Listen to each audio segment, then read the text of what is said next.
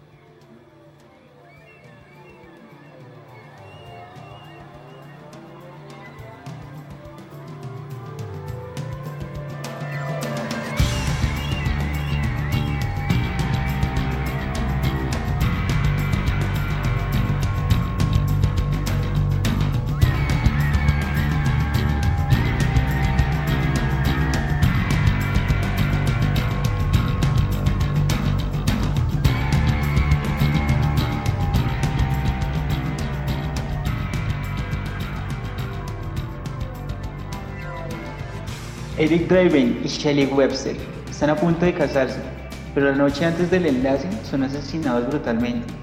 Un año después, el alma de Eric Draven vuelve a la Tierra acompañado de un cuervo para vengarse.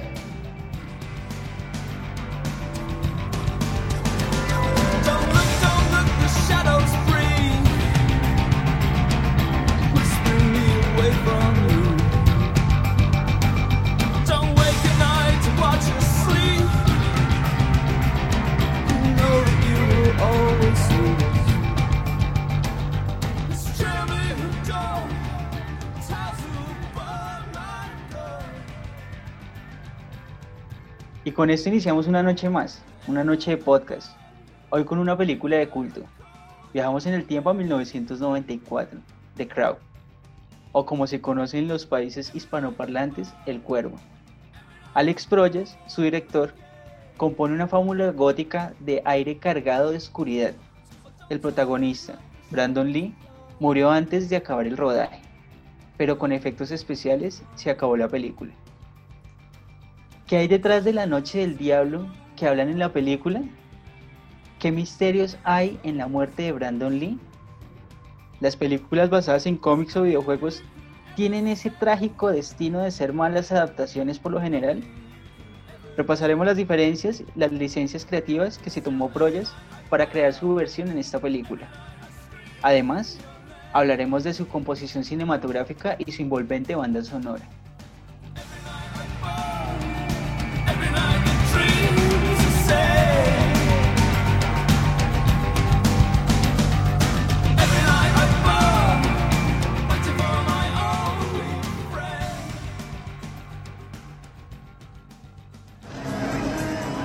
Once believed that when someone dies, a crow carries their soul to the land of the dead.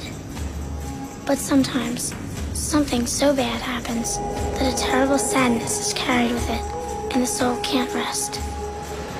Then sometimes, just sometimes, the crow can bring that soul back to put the wrong things right.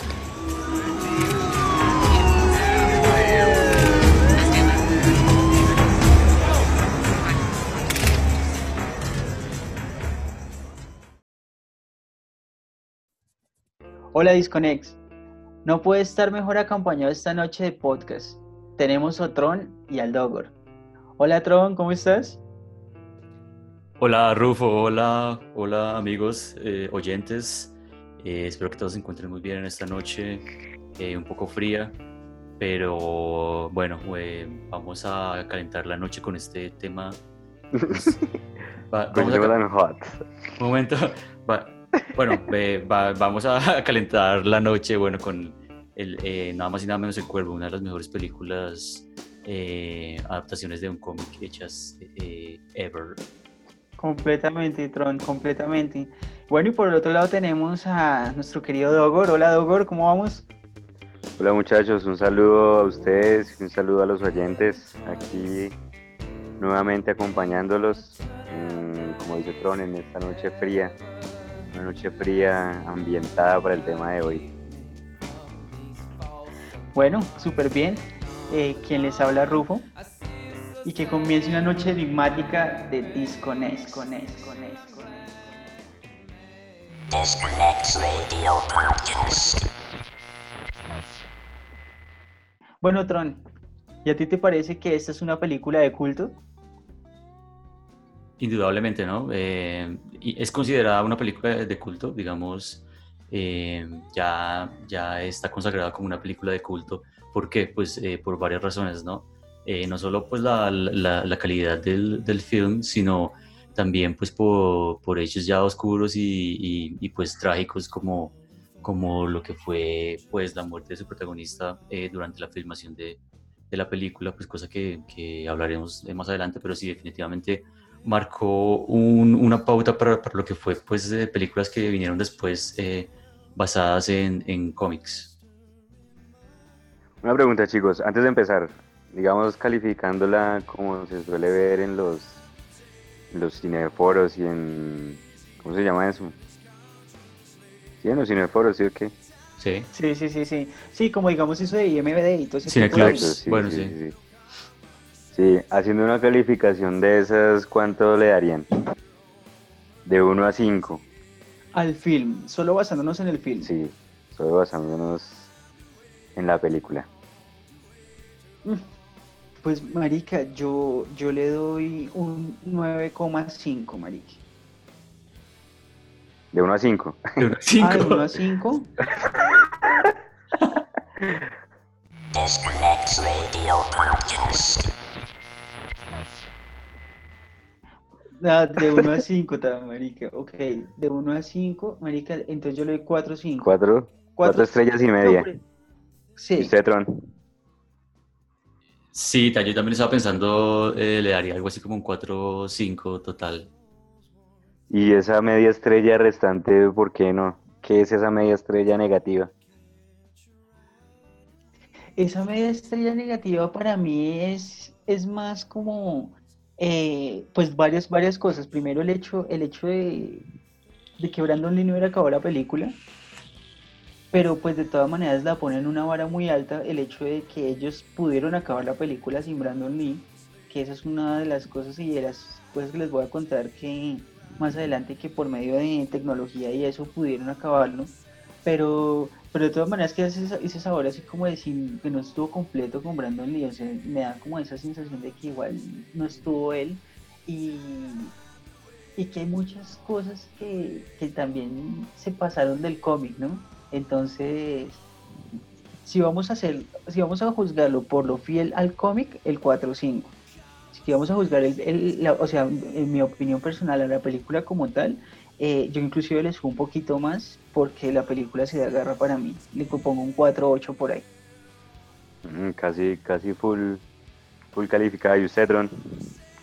Pues digamos que eh, sí, estaba pensando en eso. Eh, la cuestión que, o sea, la, eh, o sea critican, haciendo una crítica así como objetiva, y, y digamos que eso también lo, lo, dicen en internet algunos críticos, y es que la película es muy buena en cuanto a, a, lo, a los recursos visuales y, y, y, aquí es una película de acción, una película de acción, eh, pero digamos que falta un poco como de, como que la historia es, eh, es, es y, y, los diálogos y como en parte como de guion y esto es como, es, o sea, puedo, puedo haber hecho un, como una mejor elaboración de, de, lo, de, de, de, de la trama y como de, sí, de, es, es, es, se queda un poco o sea, el plan, guion como, como tal. Sí, el guion como tal es un poco como, como plano y en algunos casos decían como unidimensional, no sé, o sea, eh, la película de, funciona muy bien en cuanto al aspecto que es basada en un cómic y, o sea, es, es, perfecta en ese sentido, en ese sentido yo sí le diría un 5, pero,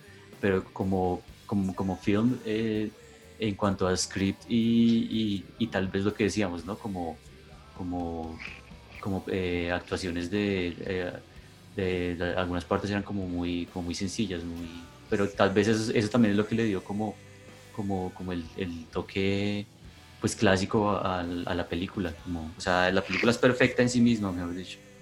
Solo que pues eh, yeah. sí, criticándola podría ser, ser mejorada en algunos aspectos.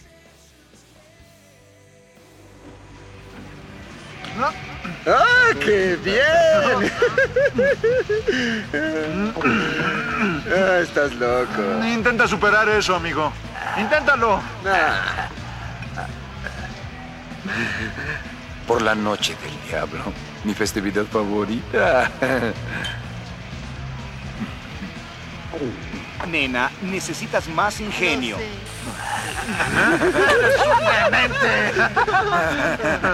¿Acaso estás desquiciado, amigo? Ahora voy yo. Cobarde el que no va el último. Maldición. Ahora bebe como todos. ¡Maldito seas, Tintín! Otra vez. Ni siquiera está cargada, amigo. Esta sí lo está. ¿Quién de ustedes, malnacidos, quiere apostar que esta arma no está cargada? ¡Dispárala! ¡Dispárala! ¡Dispárala! ¡Dispárala! ¡Dispárala! ¡Dispárala! ¡Dispárala! ¡Dispárala! Aquí están sus tragos. Exactamente, bueno, ya eh, inmersos un poco más en los detalles técnicos, indiscutiblemente James O'Barr, eh, que fue pues el, el dibujante, el creador del cómic del cuervo, él, él como que antes de iniciar el rodaje eh, se reunió con los ejecutivos de Paramount eh, pues para la planificación del el tono de la película. Entonces, eh, sí fueron muy enfáticos, eh, de hecho con Alex McDowell, que es el diseñador de producción, eh, en, en quitar los tonos verdes, quitar los tonos amarillos y dejar solo lo- y quitar algunos tonos azules muy muy claros y dejar, dejar solo tonos eh, oscuros, grises, tonos, tonos monocromáticos y con rojos. Decían que el rojo era la parte, o sea, el rojo era el que se querían simbolizar, era la venganza. Entonces es como, como chévere esa parte. eh, pero cuando vemos los flashbacks en los que, en los que pues, está Brandon Lee con Shelly, eh, se ven como más colores entonces utilizan ya la técnica del Technicolor. Ahí ya se van como a colores más brillantes y todo esto como para, para hacer ese contraste del flashback y de la película como tal. Un recurso cinematográfico importante para la película es el flashback, porque es el que nos da contexto como de, de- de- de la situación de dolor que vivió, que vivió eh, el, el personaje de Eric Draven ahí en, en la película, y también le da como esa, eh, sí, esa, eh, ese tono cálido, ¿no? Como también los flashbacks eh, recuerdan los momentos felices que, que él pasaba con ella, eh, todo lo que ellos compartieron, entonces esto, esto ayuda como para para de alguna forma eh, contrastar el- todo el, el- el mood, pues como todo el, el ambiente trágico y, y de dolor y de venganza que es el resto de, que en su mayoría pues eh, está inmerso en, en la, en la película. Exactamente. Eso, eso es un recurso bien usado, ¿no? Recuerdo también en Matrix, por ejemplo, que era como el verde cuando estaban dentro de la matriz y el, y el azul cuando estaban por fuera, si recuerdan esa película. Pero Exacto. digamos, hablando, hablando, hablando del, ya del cuervo, em, claro, la, la película transcurre en dos noches, ¿no? Que es la, la el 30 y el 31 de octubre, la noche del diablo y eh, la noche de Halloween. Entonces, claro, digamos, el color oscuro es predominante, pues evidentemente la noche. La única parte donde, donde es de día, y digamos es una parte bien simbólica, es cuando la mamá de Sara le prepara el desayuno. ¿Se fijaron? Sí. Y yo no sé- y yo no sé digamos, si- esa, esa pequeña iluminación también puede, acompaña también, digamos, la cuestión de la rehabilitación de la mamá, ¿no? Sí, Exacto, lo que dices es, es el, el símbolo de eso es como, como el, el renacimiento pues de la relación de ellas como, como, Sí. como familia, como madre Está entonces por eso es... Y cuando el, eh, cuando, cuando el Dogger dijo lo del 30-31, hay una parte que entrevistan a Brandon Lee eh, como el making of de, de The Crow y el man como que hace la reflexión como de, o sea, uno se muere y dura un año y cuando uno vuelve solo tiene dos días pues para, para desarrollar o para resolver un asunto, uno qué haría, uno cómo se comportaría. Entonces ese fue como un cuestionamiento que se hizo mucho Brandon Lee para desarrollar su personaje. Además que el man era un súper aficionado a, al cuervo, el cómic del cuervo, y era muy amigo de James Howard, del, del dibujante.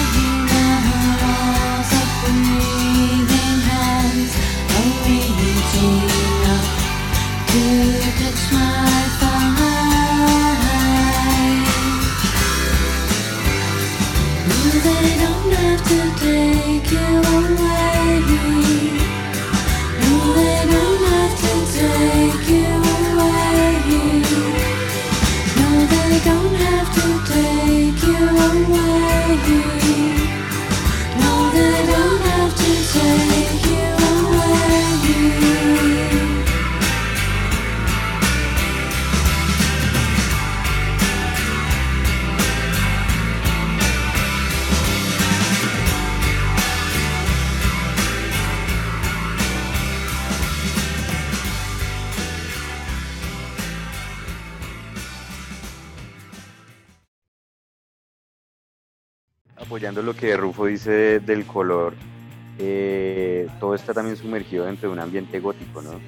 Como que tanto el creador del cómic como el director son también amantes del arte gótico. Entonces, digamos que ese tipo de colores, eh, pues es evidente que hacen juego no solo, digamos, con el vestuario de los personajes, que también apunta, eh, digamos, a una estética gótica, sino también con el planteamiento general estético de la película. Exacto, lo que dices también, eh, y lo que decía Rufo ahorita, eh, el hecho de que ellos, ellos, o sea, para la película me parece que fue crucial el hecho de que hayan trabajado muy, muy de cerca con, con James O'Barr. De hecho, eh, eh, ellos fueron, eh, terminaron pues muy amigos eh, con James O'Barr y, y- y Brandon Lee. Después de la película, ellos trabajaron muy de la mano y, y esto le dio pues como la dirección y la, y la aprobación eh, completa pues del, de la mente maestra que había creado eso, que fue pues, eh, eh, James O'Barr. Y, y- Sí. y- y recordemos que eh, James O'Barr, sí, desde, eh, le- él era muy, muy fanático de, de The Cure y, de Joy Division. Esas fueron sus dos bandas como, como favoritas y que lo influenciaron mucho en el cómic. De hecho, él, él, o sea, to- todo- él- él- él en una entrevista dice que para él hacer el, el cuervo lo, lo influenciaba más la música que los cómics de, de- de la época. Completamente, completamente. Eh, eh, pues dos cosas ahí súper, súper bacanas que, que Tron dijo, marica, eh, que se me juntaron las dos en este momento y entré en... ¡Pup, pup, pup, pup! Marica, colapsé. James O'Barr se basó en Daniel Ash de Bauhaus y Ian Curtis de Joy Division y de Iggy Pop para, para la creación del el personaje eh, Eric. ¿no? O sea, esa es, esa es su influencia, marica, para haber creado ese personaje. De hecho, Iggy Pop apareció en El Cuervo 2, marica, como, Ah. como fanboy. Bueno, ahora, Ahí ahora, que lo, ahora que lo dices, perfecto, porque sí, todo, todo tiene sentido, porque si uno se da cuenta en el, en el cómic original, el dibujo de, del, del cuervo, atando esos dos cabos, pare- el, el personaje del cuervo parece muy como el rostro de, de, de Ian Curtis, con el Sí. cuerpo de, el cuerpo el de, de Iggy. Pop, con el cuerpo de No. Iggy Pop, weón, porque Y el es- cabello de este man, de este loco de, de Ian Curtis. Sí, sí, sí. No, el cabello de. No, el dicho, como si ponga la cabeza De Ian. Curtis en el cuerpo de Iggy Pop y Pop, ahí. no, marica, pero. El personaje. píllese- a Daniel Ash, marica, es impresionante el parecido Ah, de Daniel es- Ash. ese sí no lo he visto. Ese para que lo busque, marica, es igualito. O sea, el man, el man le calcó prácticamente también, así como la fisonomía de Daniel Ash. Disconnect Radio Podcast. Y hablando del presupuesto, que Tron hablaba, eh, te pregunto, Tron, eh, ¿cuánto es el presupuesto del Cuervo? ¿Lo sabes? Ah, bueno, digamos, en cuanto a así aspecto, ficha técnica rapidilla ahí de, de la película, bueno, la película Sí, fue sí, dirigida sí. por fue dirigida por Alex Proyas, un director, pues eh, él no ha sido muy eh, conocido, tal vez actualmente lo conocerán por más que todo por la película de iRobot y, y por, otra película muy famosa de se llama que se llama Los Dioses de Egipto, que esa, la dan por ahí a veces en televisión.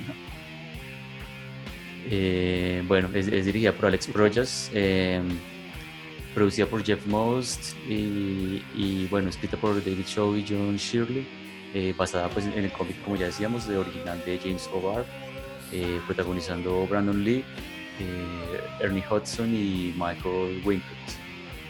Eh, recordemos a Ernie Hudson es el policía eh, y Michael Wincott es Top Dollar. Eh, la, la producción fue hecha por Dim- Dimension Films y distribuida por Miramax. La fecha de, de- de- de estreno de la película fue un mayo 13 de 1900 1994, que curiosamente fue un viernes, un viernes 13. Y, y- bueno, la película tuvo un presupuesto de 23 millones, eh, lo cual, bueno, eh, no sé en comparación eh, en estándar, estándares de Hollywood, eh, me imagino que será como una especie de mediano presupuesto, no sé. Sí, al parecer sí. Y, y ponle cuidado que, y ponle cuidado que este man, o sea, cuando muere Brandon Lee, entonces ellos se ven, pues, o sea, les faltaban unas escenas por rodar y esas escenas tenían que digitalizarlas. por lo que les tocó sacarse 8 millones de dólares para acabar esas dos escenas. ¿Cuáles son las dos escenas? No sé si, bueno, si se acuerdan de la parte cuando él entra a la casa, cuando sale la tumba, que él llega y sube a su apartamento y todo eso, él se mira al espejo y lo rompe. Sí. Esa parte que el espejo está así roto, esa parte cuando él entra a la casa, esa parte se digitalizó. De hecho, eh, se muestra en el making of del cuervo cuando él, o sea, se tomaron tomas de, de que, que desecharon de la escena del cementerio que estaba lloviendo, la pusieron y le cambiaron el fondo para que se viera que le estaba entrando en el apartamento, pero se veía la lluvia. Entonces, es como que era el efecto como si tuviera goteras o una vaina así. Entonces, esa es una escena. La otra escena es cuando el cuervo aparece eh, como un paneo así en el primer plano del cuervo y que aparece así como, que, como el relámpago con el cuervo al lado y que se aleja así del apartamento con la canción de Born. Ahí le, le hicieron completamente el cambio de la cara del cuervo con un actor ahí. Entonces digamos que hacer esos cambios fue como la tercera parte del presupuesto.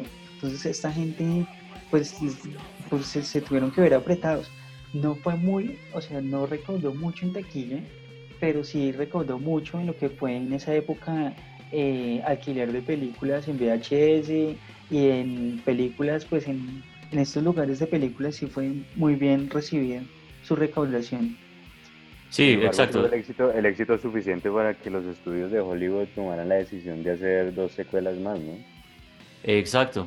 Pues, di- dicen que la película fue un, un, un sleeper hit, que en inglés es como, como que un hit dormido, como que comenzó mal y, y- empezó a coger eh, pues eh, vuelo total y éxito en parte pues por todo lo que eh, rondaba la película, ¿no?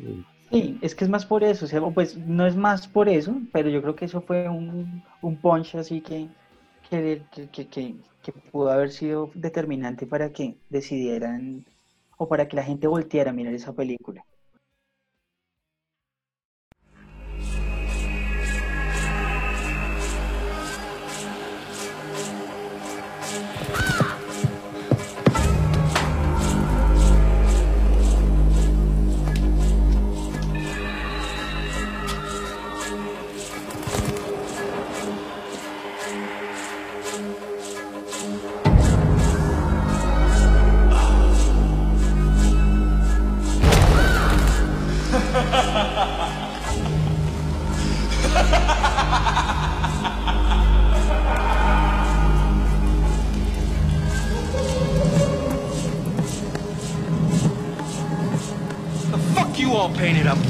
Huh?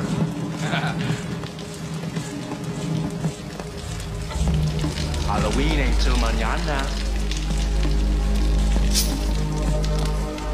On.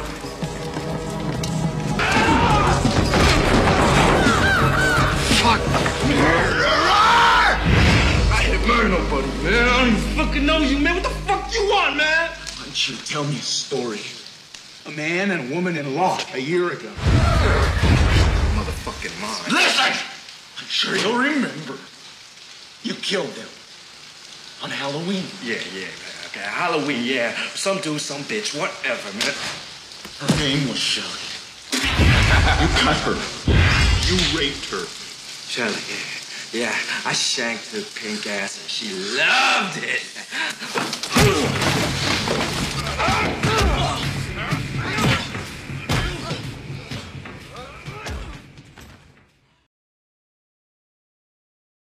Bueno, digamos que eh, aquí ya tenemos los apartados técnicos, ya dimos un viaje por encima de lo que fue la película del cuervo en cuanto a que fue cinematografía, pero hay un elemento y hay, un, y hay algo importante en este universo de esta película que es la música.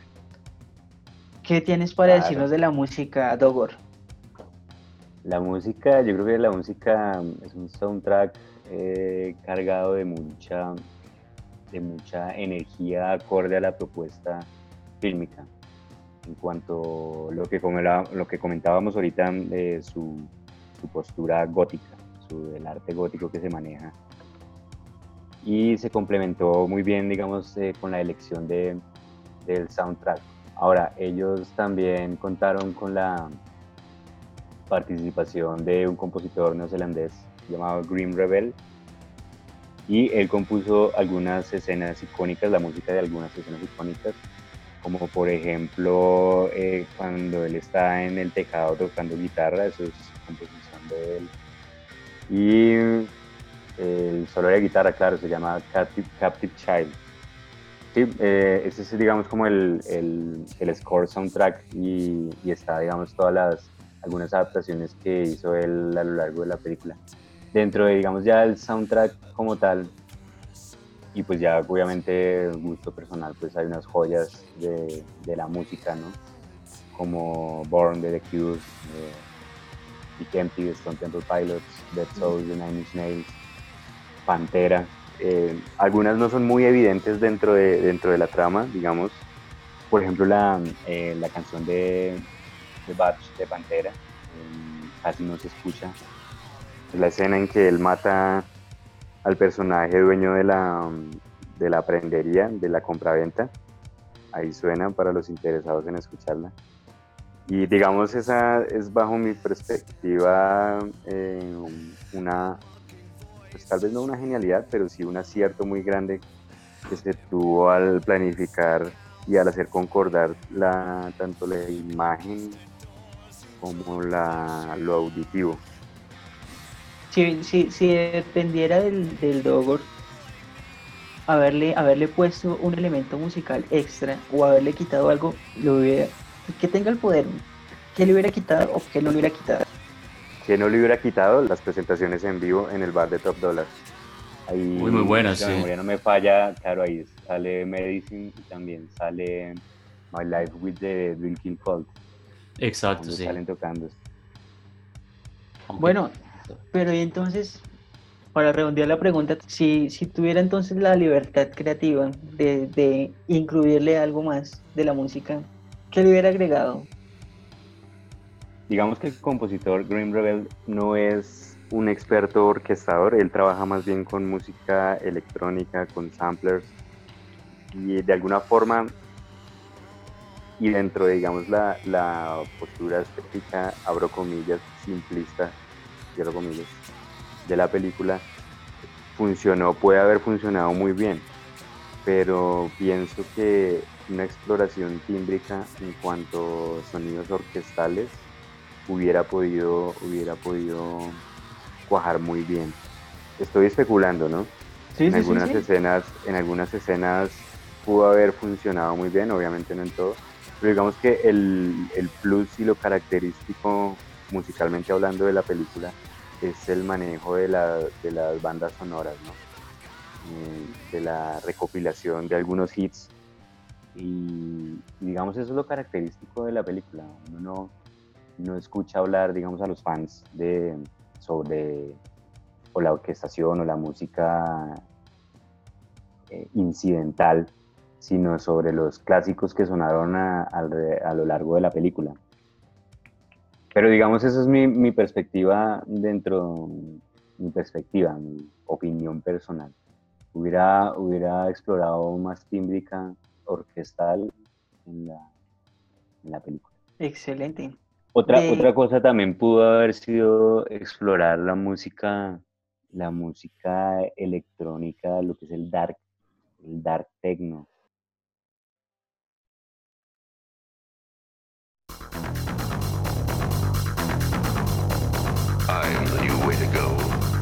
The way of the future. I am the new way to go. I am the way of the future.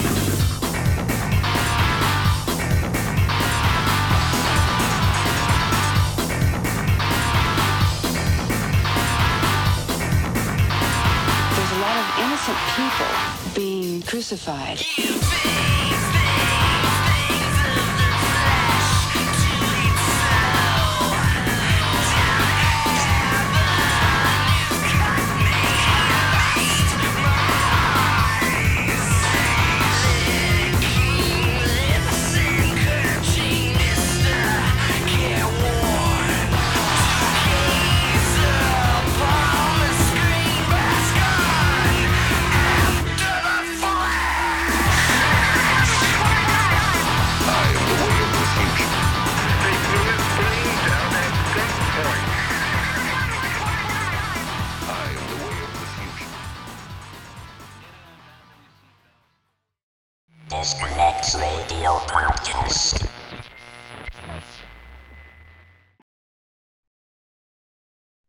Las canciones de un carácter más depresivo, más oscuro, eh, como Born o como Dead Souls, ellas sí tienen un protagonismo notable, ¿no? Y son precisamente ese tipo de carácter de- y de estas canciones las que, las que van en armonía y en sintonía con la propuesta estética de la película. Exacto, ya que hablas de eso específicamente, eh, sí, porque, porque la canción de, de The Cure es como la canción más importante en cierta forma junto con, eh, junto con Joy Division ahí eh, interpretado por Nine Inch Nails, porque como lo decíamos eh, ahorita, esas eran como las bandas que influenciaban más a James O'Barr en la creación de- del cómic, a tal punto que él, él, él hacía mucho como que cogía las líricas de algunos temas de, de, de The Cure, de, de Joy Division, eh, hay, hay una parte en el cómic donde él agarra un, un, tro- un trozo de, de un tema de The Cure que se llama The Hanging Garden y, y- y- también otros temas de, de, de Joy Division. Entonces, el tema de Cure, Robert Smith era, era fanático también de- del cuervo, o sea, parece que entre varios artistas que entrevistaban todos eh, conocían la, el, el cómic y, le- y les gustaba mucho, entonces a él le gustaba y, y eh, ellos iban a aportar, The Cure iba a aportar eh, este tema de Hanging Garden de- de- del disco Pornography, porque, porque James O'Barr lo, lo había puesto en eh, parte de sus, de sus líricas dentro del cómic. Eh, pero entonces, eh, ya, ya que el cómic le gustaba mucho a Robert Smith, él decidió componer un tema original para, para, para, la, para la Oh. película. Y ahí es donde este tema se vuelve pues eh, completamente eh, Icónico. esencial- icónico, esencial para la película porque es un tema compuesto específicamente para la película. Wow.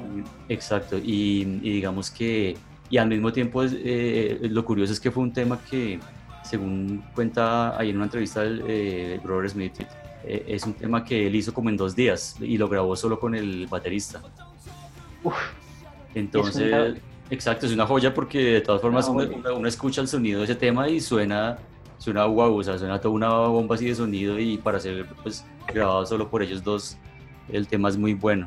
No, y yo creo que hay otro factor ahí que influye mucho en la recordación de las personas con ese tema en particular, y es que es el tema en el que más se le hace un performance, ¿no? O sea, de, de hecho, veamos como lo, lo que nos decía el Dogor ahorita, esa de Pantera suena cuando, por allá en el fondo, cuando están en el Gideon, en el lugar este de empeño, pero digamos que esta de, de Born, la de Cure, suena en el momento en el que él está en esa transformación de, del- del sujeto que sale de un cementerio vuelto nada a el cuervo ya así transformado y listo para cobrar venganza, ¿no?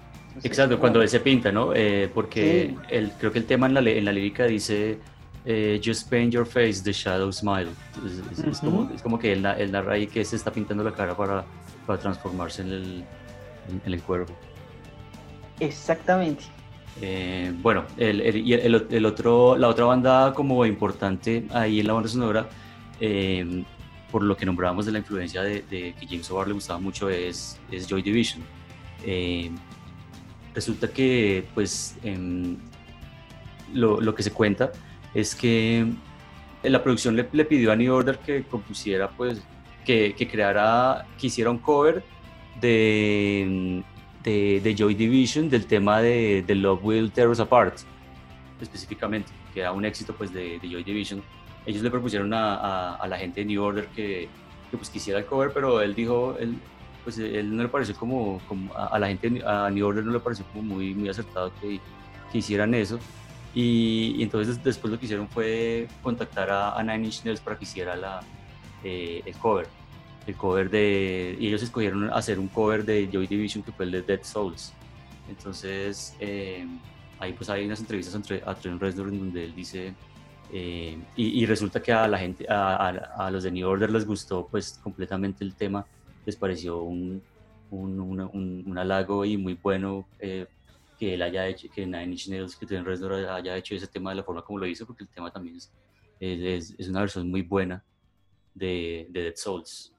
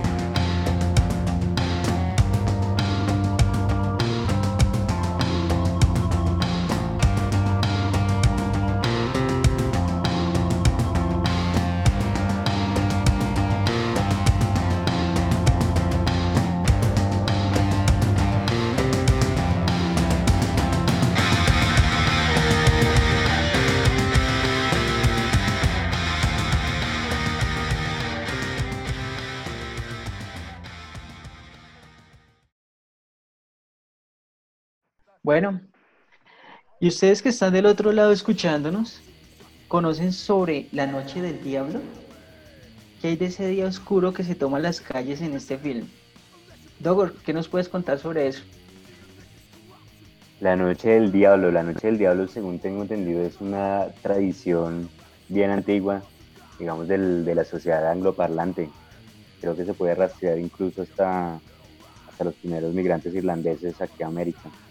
Y consistía en hacer, el día anterior a Halloween, hacer travesuras, como eh, lo que vemos en las películas de lanzar los papeles higiénicos a las casas y dejarlas llenas de papel higiénico, o prender bolsas con popó adentro en la entrada para que el dueño saliera a pagar esas bolsas y se llenara todo de excremento. Ese tipo de, ese tipo de, de- de travesuras, pero digamos que más o menos como en los 70s la cuestión fue escalando y la gente ya comenzó a, a- a vandalizar, digamos, la propiedad, tanto así que más o como en el año 84 se presentaron más o menos de 800 incendios provocados. Fue el año en donde más, donde más se, se presentó este tipo de agresiones. Y, Exactamente. por- y digamos, esto también se, se presentaban más que todo era incendios, ¿no? Que también actos vandálicos. Entonces, digamos, es- también cobra una importancia bien grande dentro del desarrollo de la película, pues ya que es, digamos, la, la piromanía de estos manes la, y el vandalismo, la forma en que, mismo Top Dollar lo dice, en la forma en que ellos eh, ha- hacen algo de dinero. Entonces, eh, la cosa fue tan grande que ya incluso las autoridades empezaron a poner toques de queda para menores de 16, menores de 17 años. Creo que no podrían, no podían salir de, desde las 8 hasta las 5. Ajá. De hecho, bueno, la noche, también encontré que la noche del diablo eh, se cree y se piensa que esta película del cuervo, eh, se, el, el lugar y el espacio donde se desarrolla es en Detroit. ¿Por qué? Eh, la, noche del diablo, pues, es antes del Halloween, el 30 de octubre, y pues ha sido tradicionalmente, pues, lo que decía el Dogor Bromas en gran parte del medio oeste y parte del noreste de Estados Unidos. Pero en Detroit eh, se conoce como la Noche del Diablo y ha sido una tradición casi siempre la ciudad ha existido y de hecho Detroit es la ciudad donde nació James O'Barr. Ahora, desde el apogeo de la Noche del Diablo de 1984 se reportaron casi 810 incendios en toda la ciudad. Por lo que después de eso se cambió el nombre de la Noche del Diablo al The Angel's Night, la Noche del Ángel. Pero eso, eso fue, digamos, un intento de las autoridades por mitigar Sí. eh, como el espíritu vandálico que se había propagado. pero digamos que eso ya Entonces- está inmerso en, en como en la cultura así de la noche del diablo y eso es una de las licencias que es que se tomó Alex Proyas con respecto a la noche del diablo que esto no lo vemos en el cómic Sí, digamos, se presume que la locación y el desarrollo de la trama fue la ciudad de Detroit, pero algo que tal vez no cuadra con eso es la arquitectura gótica que se muestra. Mm, Detroit no es una ciudad pensada artísticamente como París, sino es más bien una, una ciudad pensada industrialmente alrededor del desarrollo del automóvil, lo que implica el desarrollo de, de áreas de población suburbanas eh, con casas y ese tipo de cosas. Entonces, digamos que si bien se presume que es Detroit por la cuestión de, del, del vandalismo y la noche del diablo, eh, la, la cuestión arquitectónica pues contradice esa tesis, ¿no? Hay una escena que, que me gusta mucho y es cuando eh, Sarah, eh, ella eh, hace skate, o patina por ahí en, en su tabla por, por la ciudad y está lloviendo y ahí se ve como, como esos ambientes eh, eh, suburbanos eh, bastante, eh, un poco como, digamos, decadentes y, y varios sitios. pero hay un elemento ahí pues algo importante ahí para analizar y es las partes góticas solo se muestran es para ciertos personajes no está para Exacto. todo el mundo digamos que se le da mucha mucha relevancia a Eric Draven en, en su ambiente así cuando está Y a Top Dollar. y a Top Dollar. Son los Exacto. únicos dos personajes que disfrutan de, de ese, de ese ambiente gráfico así o ese ambiente gótico. Exacto, y eso le da como, como un toque fantástico, un, toque, un poco a, a, la- a las tomas, por ejemplo, de- del apartamento de, de- de Eric Draven. Porque si se han visto como que eh, Sí. en- entra esa toma aérea que, que- que- que retrata como esa maqueta y, y está como ese, ese pequeño, eh, esa ventana circular por donde entra la toma y ahí pareciera que es como un efecto un poco digital ahí porque, porque eh, es la casa donde él vive es como, como decir eh, una, una, un flat, un apartamento así de un solo piso en una la azotea como de un edificio así bien como antiguo y eso le da un toque muy... Es arquitectura muy europea. bacano. Exacto, es- tiene un toque muy, muy bacano y como místico el lugar donde él vive. O sea, es un, es un, es un apartamento ahí en, eh, en un piso, en un edificio como antiguo, que de hecho lo, en la película, en la trama de la película, lo están queriendo derribar, ¿no? De, lo están queriendo demoler. manejan Sí. todo, es que se van por diferentes puntos, o sea, eso es súper interesante ver así cómo, cómo manejan todo ese tipo de ambientes de acuerdo a cada personaje, ¿no? Porque es que, digamos, Sara, ese, ese personaje como tan, lo que dice Tron, como un personaje tan urbano, skate, así como le dan ese toque, así como toda la niña, como típica niña como de los noventas, ¿no? Porque es un estereotipo muy noventero, eh, ese ese tratamiento que dan con Sara, que es la niña así skater y toda la cosa, entonces... Es una niña como gronchera, así. Sí, como poner un ambiente gótico, no, no va. Eso es casi como un leitmotiv visual. Exacto, es el recurso visual de, que, que usan para conectar como, como esa, esa parte oscura de, y además conectarla con, con, con lo que es el, el, el cómic. Mm. Sí. Bueno, Ah. exactamente. Entonces, pero bueno, quiero contextualizarlos de cómo nació el cuervo y antes unos daticos sueltos por ahí. Bueno, El cuervo es una novela gráfica publicada por primera vez en el año 81 por James O'Barr. Se puede decir que el cuervo es como el, el alter ego eh, de él, pero en formato cómic. Eh, ¿Sabían que este cómic es como la trágica figura justiciera que retorna al más allá para vengar al asesino de su prometida? Nació de la muerte de la novia de Ovar. O sea, cuando, la muerte, cuando muere la novia de Ovar a manos de un conductor borracho en el 78, eh, el hombre pues queda, queda muy choqueado por eso y él decide irse a Berlín y se enlista a Berlín y allá empieza a escribir el cuervo como manera de catarsis. Entonces, Exacto, digamos, ese, fue como el, como el gran hecho traumático de, de su vida, porque la novia de él para él era, era su todo, prácticamente. Él, él- comenta que era la luz de su vida, su, con ella aprendió muchas cosas, entonces como que fue una persona muy importante en, la vida de él, que de por sí había sido una vida ya, ya bastante trágica. Eh, recordemos que James O'Barr, la madre era, era eh, pues alcohólica y prácticamente estuvo recluida eh, en instituciones mentales y, y cuestiones en, en donde prácticamente él, él no pudo eh, pues tener una infancia normal ni, ni, ni feliz para nada.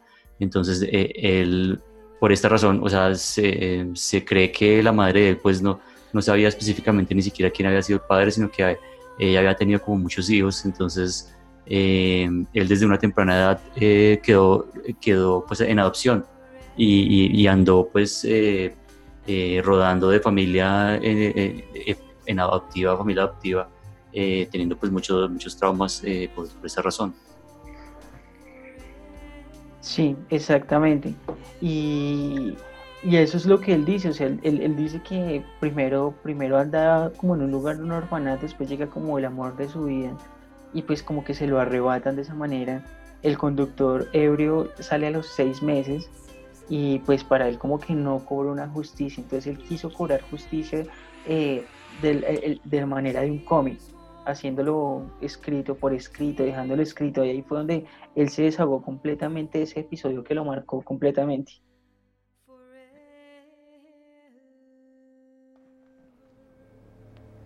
Mira, va hasta el ático. Veamos.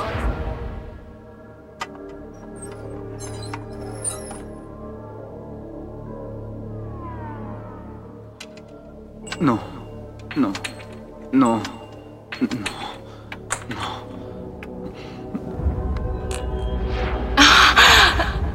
Ah, Es hermosa, no puedo creerlo. Shelly.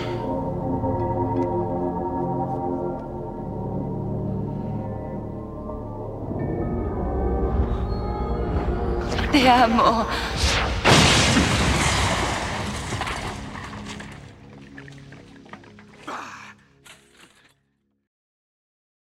Bueno, pero eh, por esta noche ya terminamos. Ha sido una charla muy interesante sobre el cuervo. Pero esto no queda aquí. Nos faltan muchos temas por tocar. Faltan las siete diferencias entre el cómic y el cuervo. También qué pasó con Brandon Lee. Es un misterio lo de su muerte. Y unas curiosidades que tenemos también para ustedes. No se pierdan nuestro próximo podcast de Disconnect. Feliz noche.